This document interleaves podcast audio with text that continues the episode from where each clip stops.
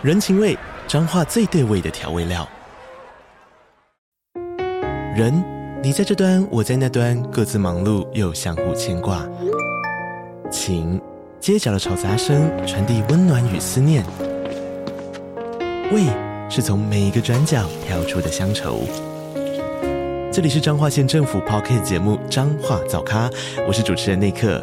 从彰化大小事各具特色到旅游攻略，透过轻松有趣的访谈，带着大家走进最在地的早咖。准备好了吗？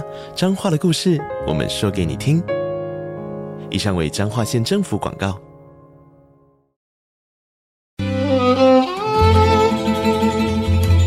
每一段关系都是一门功课。每一次经历都是生命的滋养。世界上最重要的东西，往往用眼睛是看不见的。One two three four。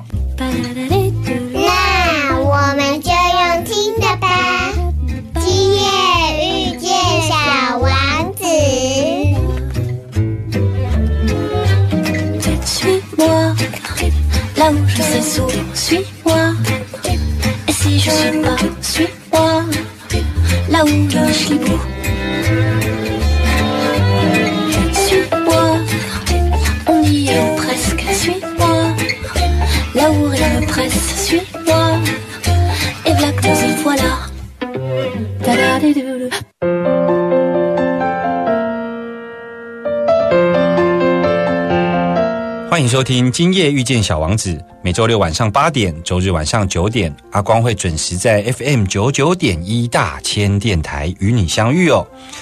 我们呢，曾经在介绍埃及的那几集的节目当中呢，我们有探讨过这个穆斯林文化哈。也因为台湾有一些移工啊，包括印尼的移工，他们其实都是穆斯林哦。那我们呢，其实也有介绍过，到底什么叫做清真认证啊？因为清真正正可以说是台湾在许多包括餐饮，还有就是呃我们的这种移工政策上面对穆斯林呢这友善的一种表现哦。但是我们对于阿拉伯世界的真实生活面向的理解真的是太少了，所以上周呢，我们邀请了旅行快门的 Firas 跟我们介绍了中东的叙利亚。那今天呢，我们持续来邀请他哦。跟我们聊聊他后来呢去到的这个沙地阿拉伯来工作，听众朋友对于沙地阿拉伯的印象是什么呢？是沙漠，是石油，还是什么呢？其实啊，我们每天在开车，尤其在中部的国道一啊，从彰化要到云林这个路段呐，有经过了一个桥哦，那个桥叫做中沙大桥哦。早期呢，台湾跟沙地阿拉伯其实是非常的密切哦。那代表中沙大桥当时在建好之后啊，其实两边的政府官员呢都有一起剪彩哦。其实也代表曾经我们跟这个沙利阿拉伯之间的友情哦。所以呢，欢迎今天我们的疗愈大来宾。慢点，慢点，慢点，让灵魂跟上我们的脚步。欢迎疗愈大来宾。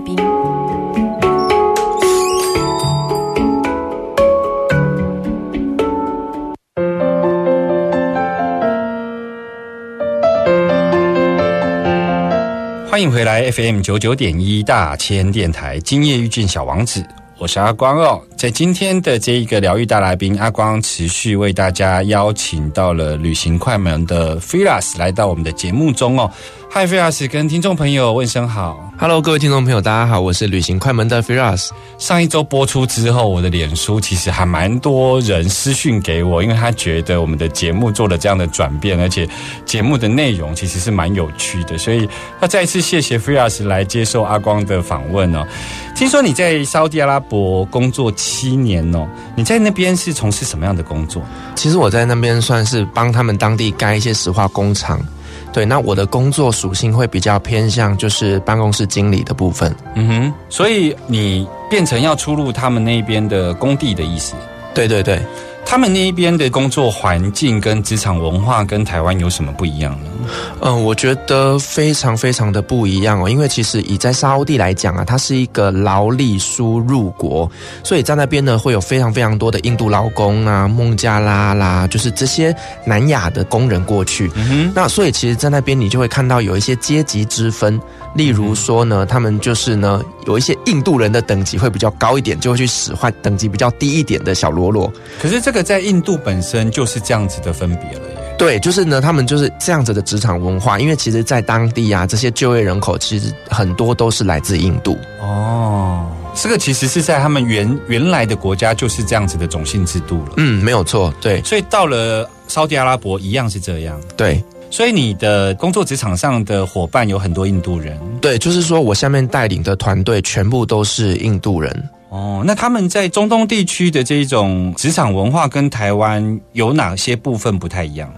职场文化嘛，我现在分享一件事情，我觉得蛮有趣的，就是说，因为在沙乌地那边呢、我都觉得他们可能死的比较快吧，所以呢，他们很多的管理阶层都是那种二十几岁的年轻人，因为他们真的替换率太高了，所以我们在那边就常常会发生，就是说，我们可能台湾的六十几岁的长辈过去业主那边，然后被二十几岁的小小伙子骂，所以其实，在那边你就会发现一些，就是其实因为沙乌地他们就是真的太有钱了，所以呢，他其实对于我们这些所谓的台劳吧，嗯他们在他们眼中我们就是台劳就。你也是移工啦。对我也是移工的一份子啦，只是说我可能位阶比较高一点点的移工啦。嗯，对，所以他们对我们其实是蛮不客气的。诶，因为你一句话带过，听众朋友会 confuse，就是说他们死的比较早这件事情是客观事实，还是你在描述的是是什么意思？呃，第一个饮食习惯的不同，哈，嗯其实台湾人吃的是很养生的，可是，在阿拉伯国家，你很少会吃到蔬菜类的东西。那所以说，他们的主食是大饼，那大饼就是高淀粉的东西嘛，然后再来就是嗯他们吃很多很多的肉，所以呢，阿拉伯人我们既定印象就是那种胖胖的，所以很容易就会有心血管疾病。嗯所以其实我说他们死的比较快，并不是说我想要带过什么东西，而是真的以研究上来讲，他们的平均寿命比较短一点。所以因为他们死的比较快，所以他们在呃任用高阶主管上面都有年轻化的趋势。对，就是呢，你如果是一个认真的年轻人，你很有机会就往上爬。不过你刚刚点到一个，我先岔出来哦，就是说你刚刚点到一个是个全世界共同的事实，因为我相信我的听众朋友有很多人吃素啦。像我们在台湾能够吃到这样子的一个素食，其实全世界绝无仅有。其实有很多民族啊，其实是他们不太吃蔬菜呢，他们的蔬菜是根茎类的马铃薯叫蔬菜，哎，对，所以在中东也是这样子。对对对，我们曾经有所谓呃吃素的同事到了沙烏地区哦，其实那时候在安排他的饮食上面，我们真的非常非常的不容易。嗯。对，因为呢，在中东国家什么东西都有肉，嗯，所以他就只能吃一些大饼沾咖喱，因为其实印度人其实蛮多是吃素的嘛，嗯。那所以其实他们就只能吃这些印度料理。嗯嗯。嗯，那呃，我们有一些有一些人可能是像台湾，他可能是要有一些呃资历，或到了某些公司里头比较资深的，然后被外派到中东地区。我们不太可能找一个真的是年轻小伙子就过去。那这种情况造成他们当地的主管是年轻人，然后我们这一边是年纪比较长，但不会因为我们肤色比较白，他对我们比较尊敬，我觉得其实这应该就是甲方跟乙方的关系啦，因为他们是业主。所以是雇佣关系嘛。对对对，但是你刚刚讲到一件事情哦，就是说我们不会有年轻就派过去。其实我那时候外派过去，其实我进公司还没正式报道，我就在办签证的耶。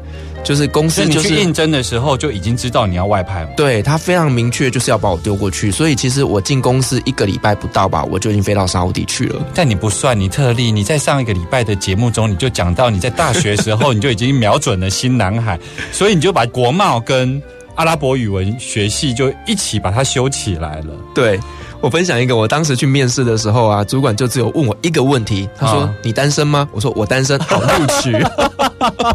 真的是这样子？对啊，那他担心有家庭在台湾不太适合就是了。就你可能会心心念念挂着台湾的家庭啊，可是你如果单身，你就可以在那边待得很长久啊。嗯哼哼。对，那像他们工地文化，其实就是比较多像这些移工，尤其是以印度为主。但是如果是在办公室的文化，就会以他们当地人为主。对，那他们各自有没有他们自己，比方说印度人的习性，或者是中东人的习性，跟我们在工作上完全不一样的地方？工作上完全不一样的地方，其实还蛮多的。其实，呃，在沙烏地那边，他们会有一些政策，叫做沙化政策，是你公司必须要聘用一定比例的沙烏地籍员工，你公司才合法。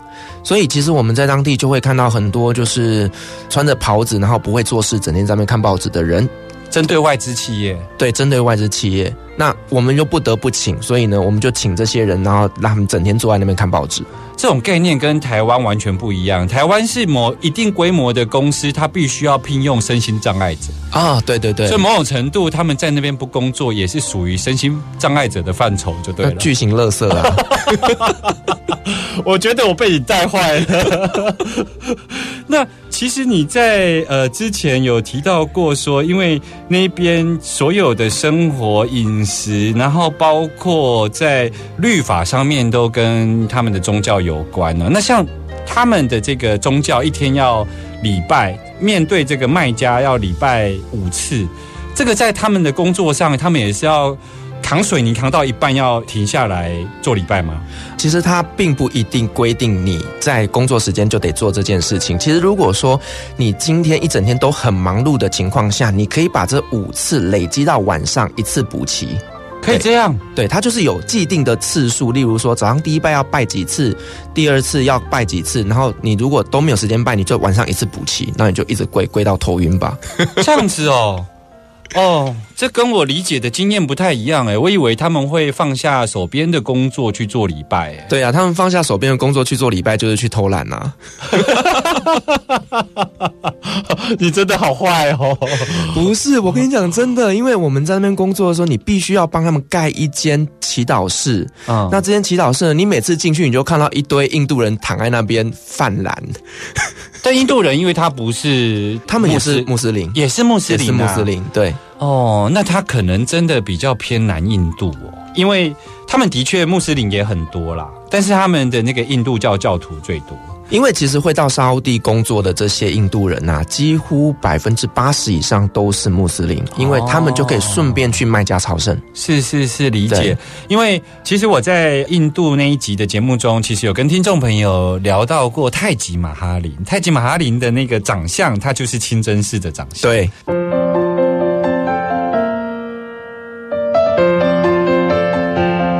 欢迎继续回来 FM 九九点一大千电台，今夜遇见小王子，我是阿光哦。我们持续的要跟大家来聊有关于沙利阿拉伯的一些有趣的故事哦。我听说啊，这个沙地阿拉伯这个地方啊，就是女生不能开车是吗？啊，那是以前的规定啦，现在已经可以了。以前是多以前呢？嗯，两三年前吧。嗯。两三年前对你来讲就是以前哦，所以你在沙特阿拉伯的时候，其实他们是不准的，是不准的。对，那个不准是什么情况？是？完全不能自己开车，对女性完全禁止开车，所以那个概念就如同你在前面曾经跟我们描述的，他们是站在一个想要照顾女性，他们只能当乘客的概念，是这样的脉络吗？其实我觉得这一件事情其实是沙特阿拉伯自己规定的，因为宗教里面并没有说女人不能骑骆驼啊，嗯。你换这样的角度去想就可以了。所以其实女生在早期是可以骑着骆驼出门的。那为什么到了现代，女人不能开车出去呢？所以你说这是沙地阿拉伯限定版的规定？对，沙特。所以中东的其他地方女性是可以开车的？可以啊，可以。哦，那这样子一定有它的这个国情跟文化脉络啊。就是说沙地阿拉伯，你知道的理由是什么呀？宗教因素很大。他们呃，以前呢，我曾经听过一个报道，是说宗教的领袖认为，女人如果自己开车出去，很容易会出车祸，造成社会动荡。再来就是，女人开车呢，她很有可能就是会出去偷情，造成社会动荡。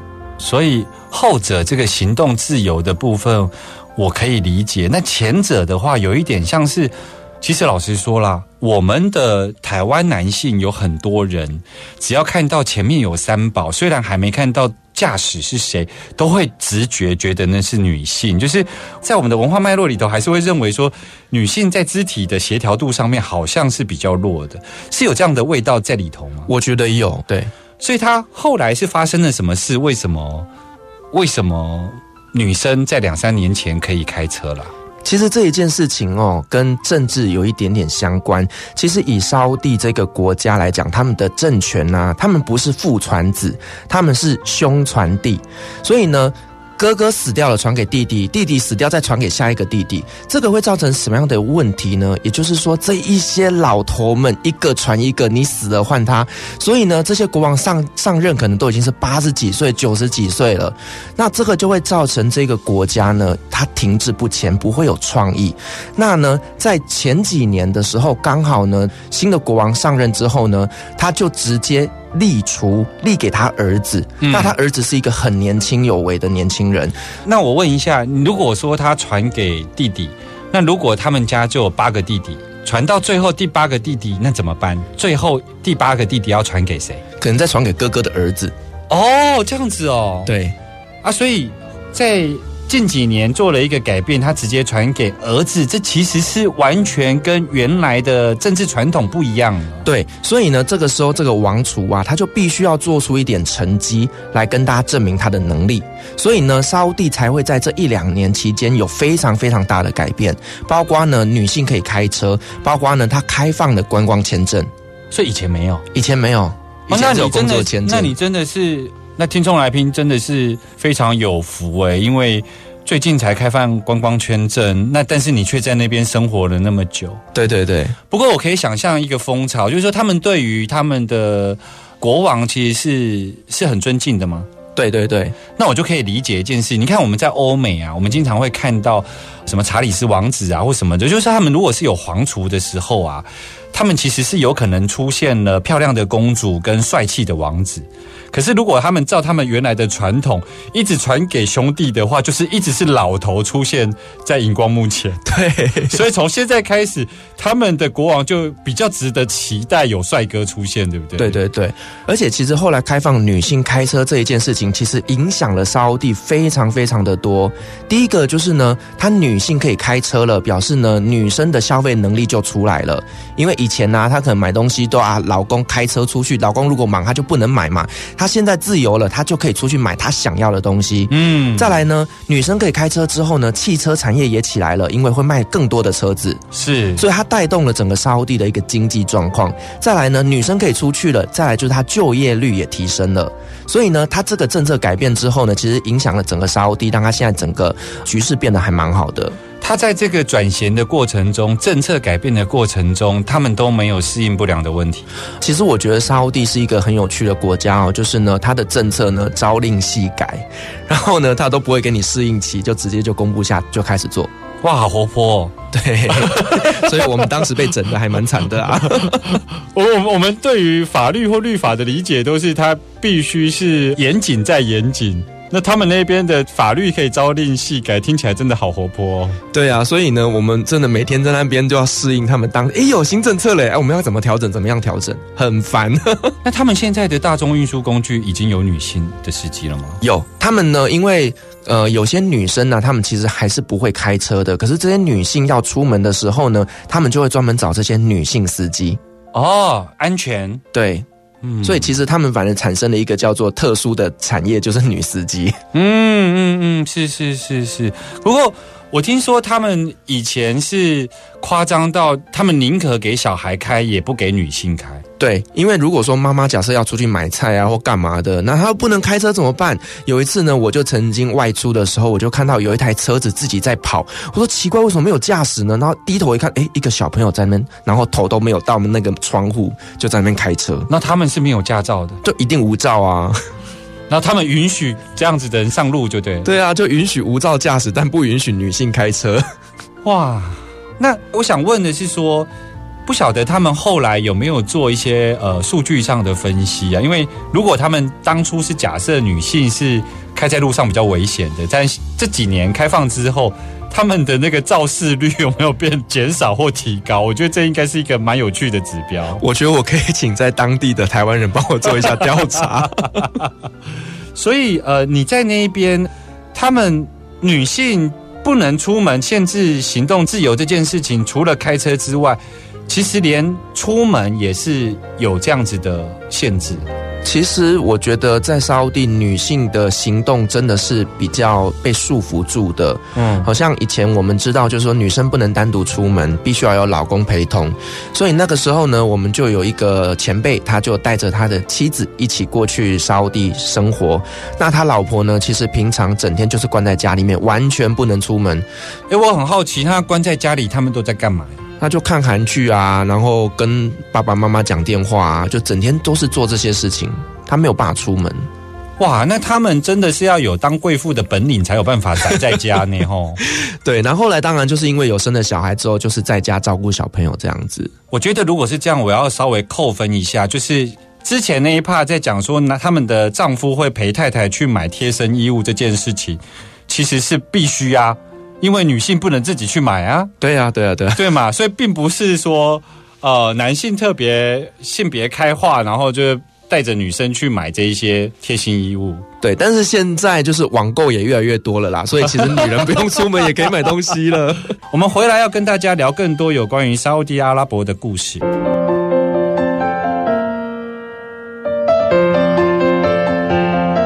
现在收听的是 FM 九九点一大千电台，今夜遇见小王子，我是阿光哦。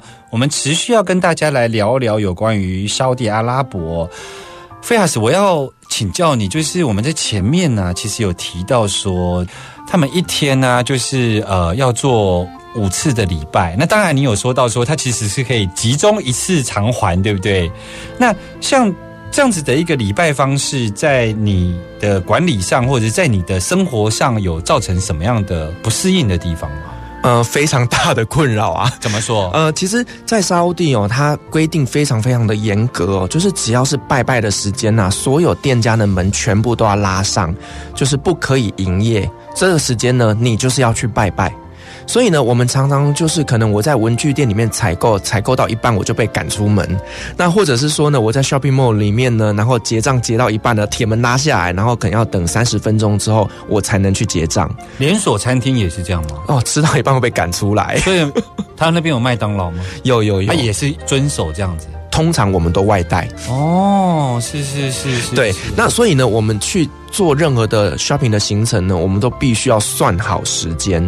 那尤其是呢，因为它这个时间轴啊，会每天稍微做调整，可能每天提早个一分钟、两分钟，所以每天都在变动的。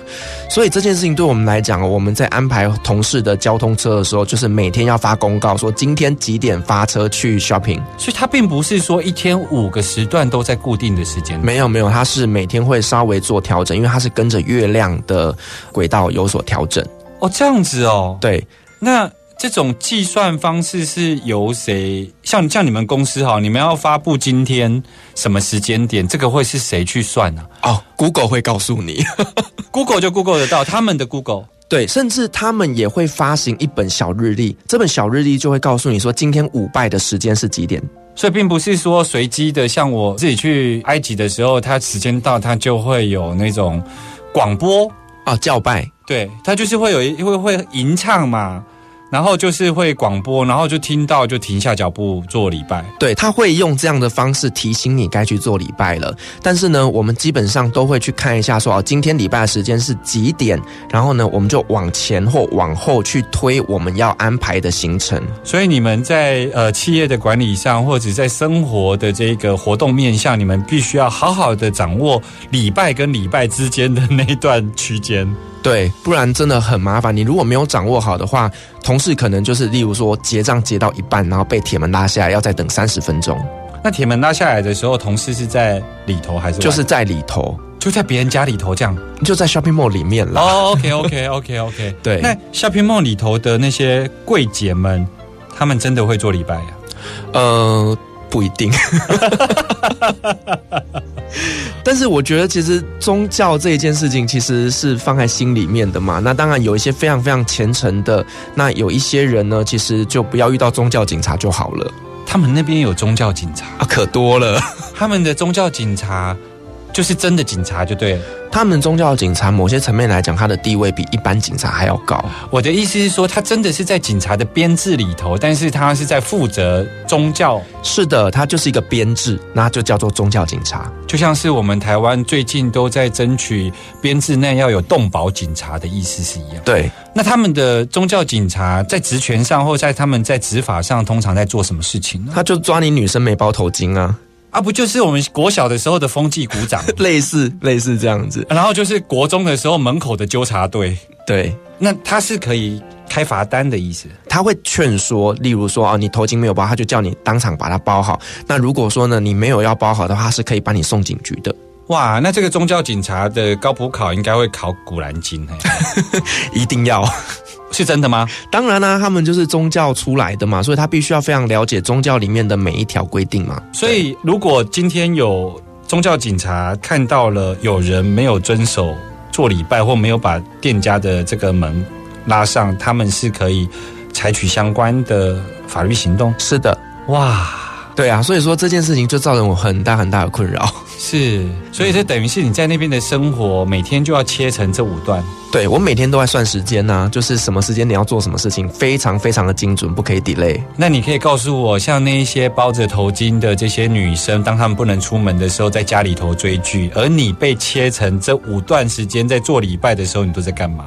我都在放空啊，因为不是因为对我们来讲，我们就不是穆斯林嘛，所以其实宗教警察也不会来找我麻烦，只是这个时间点我就不要出现在大马路上那边闲晃。哦，OK OK OK，所以你在办公室里头，你还是可以做你的事情。对，，OK。工地呢工地一样照常运作啊，并不会因为礼拜这一件事情有所影响。？OK OK。对，那你刚刚讲到的，就是说，他们每天做礼拜的时间呢，都会有些微的差距，其实是他们就是看月亮历。对，看月亮的，所以他们包括他们的斋戒月的这个产生，也跟月亮历有关。对这一件事情，其实我有一个一直有个疑问啦，就是说，在当时呢，我们都不知道到底哪一天开始斋戒月，他们都会说哦，今天晚上看月亮，我才知道明天是不是斋戒月的开始。这样子哦，对，那我都会觉得奇怪，现在的天文历法这么的先进，难道不能够事先了解吗？他们都说不行哦，我们就是这个时间点月亮的出现，那就表示说好，明天开始斋戒月。所以同一个时间在台湾看到的月亮历的斋戒月就很明显是不一样的时间。嗯，如果一个穆斯林来说，他们通常呢会前后两天，大概就是今天或者是明天。那这件事情其实也造成我某些层面的困扰哦，就是说，呃，因为斋戒月的一个工作时间会跟平常工作时间不太一样，怎么说？因为斋戒月的这些工人呢、他们太阳出来到下山是不可以吃东西、不可以喝水的，所以呢，我们会减少他们的工作时数，而且呢，是在沙乌地他们政府有明文规定哦，在斋戒月期间，穆斯林工作六小时，我们要发给他十个小时的薪水，只因为斋戒月，因为斋戒月。那对工地的工作照常进行。呃，工地的工作照常进行，可是呢，时间点会稍微调整，会变成比较早上班，也比较早下班。这样不会发生公安意外吗？一整天没有喝水，又没有吃东西呢？所以我们会尽量让他在六个小时之内完成今天的工作。那当他们没有吃东西的时候，你可以吃东西吗？呃，我们会关进小房间里面，然后我们那时候甚至还会把就是那个饮水机啊，用黑色垃圾袋把它盖起来，不要让他们看到有流动的水，因为会想喝水。那你应该要带维力炸酱面去啊！就是即便你关在房间的时候，香味还是可以飘出去。我们那个时候其实几位台籍员工哦，我们中午吃饭的时间就是会把自己关到会议室里面去吃，然后呢，这些呃穆斯林他们就在外面，就不要让他看到啦。其实这样子也很友善。那所以他们的连锁餐厅，像麦当劳，在斋戒月的时候，那个时间点不供餐吗？对，不供餐。哇，对，所以我们会跟很多的朋友说，就是在这月期间尽量不要安排旅游行程到中东国家，因为你会找不到吃的。哦哦哦，啊，你有很明显感觉到他们在进行斋戒月的时候，呃，身心状况会很不一样吗？就脾气很暴躁啊，然后嘴巴很臭啊，因为没有喝水。哦哦哦，那他们所谓的斋戒月，像你刚刚讲的，他们一整天在太阳出来之后不能喝水、不能吃饭，这是要长达一个月吗？对，就是长达一个月的时间。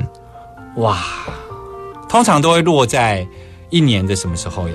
不一定，因为它也是跟着立法关系，有时候会是夏天，有时候会是冬天。哦，会差那么多呀？对，那甚至呢，今天如果你是在北欧。然后呢，你又遇到了夏天，那你就会很惨，你知道吗？因为就太阳挂在天空的时间非常的久。哦，是是是，它的这个日照，就像我去西班牙的时候，晚上九点半才天才变黑。但是如果去北欧就更惨，对，就更惨。你可能一天有二十个小时是不能吃东西、喝水。所以那个月路上的餐饮，他们会在晚上日落之后才开店。对，他们就会运用晚上的时间，用力的吃，尽量的吃。所以我可能最后一口茶或最后一口面包，我会在日出之前赶快把它补进去。对他们大概会落在三四点的时候呢，他们就会来叫你赶快起床来吃最后一餐。哇，这个辛苦的地方是醒来的时候有五次要做礼拜，对。但那一天呢，睡觉的时候呢，要爬起来吃饭，对，对不对？我甚至在叙利亚的时候啊，我有一件事情实在是非常非常不能忍受，就是呢，他会大概在三四点的时候呢，就有一群人敲锣打鼓，真的是沿街敲锣打鼓，就是叫你起床吃饭啊。他怕你错过了吃饭的时间，对，很贴心哦。可是我们就被干扰了，所以有叫拜，也有叫吃。对，哇哦啊，是自发性的，对，是自发性的。哇，这真的是一个很不一样。可是，你有真正跟包括你在念书，或是你比较年轻，他会跟我们台湾一样吗？就是说，就像这种传统是比较老年人在遵守，年轻人比较不遵守，还是你觉得这种传承在他们那边是有被传承下来的？我觉得大部分的人都会遵守，哎，对，而他们很乐意吗？他们就是觉得这是他本来就该尽的责任。嗯嗯，对他们可能不乐意，可是呢，他们从小就被教育，在这个月就是要做这件事情。嗯，对，因为哈，我在节目中其实有很多不同宗教的深入的探讨，但我都会去探讨一个灵性层面的部分。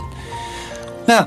菲拉斯，我想要在节目的最后，我想要问你一个问题哦，这跳脱我的提纲哦，就是说我习惯在介绍各种不同的宗教或者是不同的旅行里头，我都会来询问一下，就是我的来宾哦，就是像你自己在中东地区，不管是去到了这个叙利亚，或者是去了土耳其穆斯林的文化，或者是沙特阿拉伯等等的，在这样的中东世界里头，像他们，你讲到他们有宗教警察，然后他们有古兰经。影响了他们的生活。你真实在那边生活之后呢？你觉得他们理想中的那个灵性世界会是长什么样子的？其实他们也是有所谓的天堂的概念。他们认为呢，他们死之后呢，他们会接受审判。那呢，将他生前所做的一些事情有一个积分制的。那呢，你得到多少积分，你可以上天堂。然后你会得到什么样的一个待遇？所以其实呢，我们会发现说，在啊，穆斯林身上他们所做的东西其实都是有积分的哦。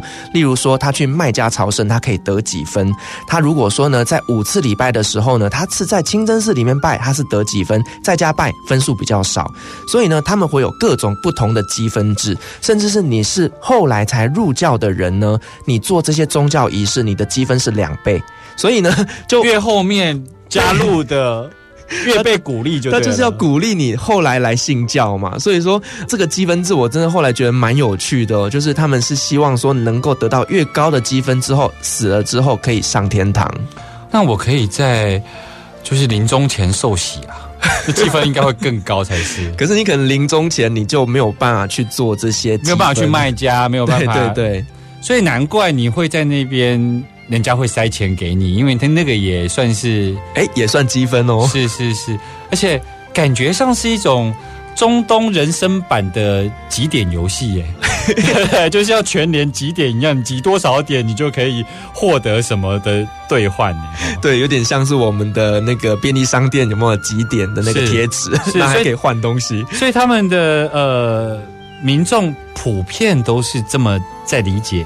他们想要去的地方，大部分是啦。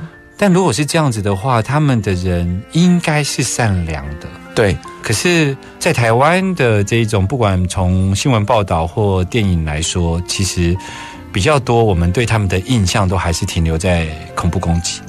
对，我觉得其实这个真的是我们接受了一些西方的一些媒体传播给我们的讯息，我们会觉得他们是很恐怖，然后呢充满暴力，但其实呢这个并不是他们的全貌。我得说，每一个国家都一定有所谓的激进分子，嗯，那这些激进分子，你如果你单独只看到这一群人而来放大他们，你就会觉得中东很可怕。是但其实呢，中东百分之九十九点九的人还是善良的。是你在疫情之后会准备开团带我们去中东吗？这是一定要的，这是一定要的。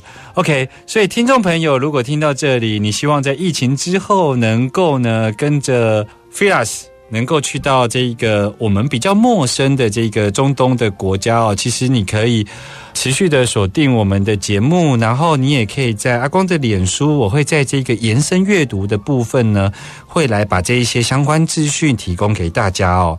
小王子说：“这是我的一个秘密，再简单不过的秘密。